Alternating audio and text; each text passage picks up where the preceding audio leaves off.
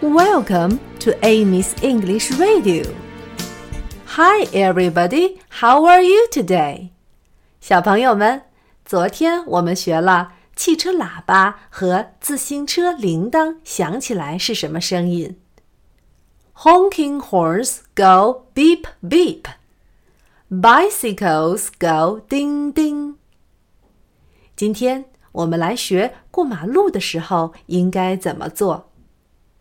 小朋友们，你们是怎么过马路的呢？是不是左右两边都要仔细看看，直到没有车通过的时候才过的呢？两边都要看看，用英语说就是 “look both ways”。Look 是看的意思。Look，look both ways。是两边。Both ways. Both ways. Look both ways.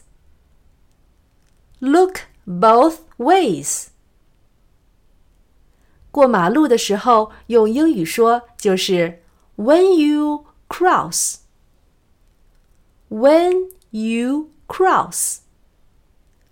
When you cross，连起来就是 look both ways when you cross。过马路的时候要两边看。下一句是 careful careful of the cars，一定要小心汽车。汽车是 cars cars。 cars。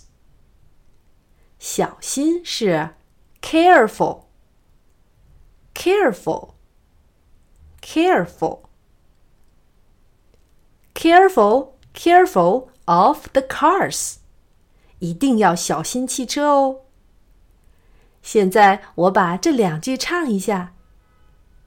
Look both ways when you cross. Careful, careful of the cars. Look both ways when you cross. Careful, careful of the cars.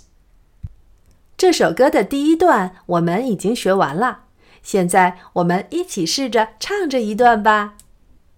Honking horns go beep beep. Bicycles go ding ding. Look both ways when you cross.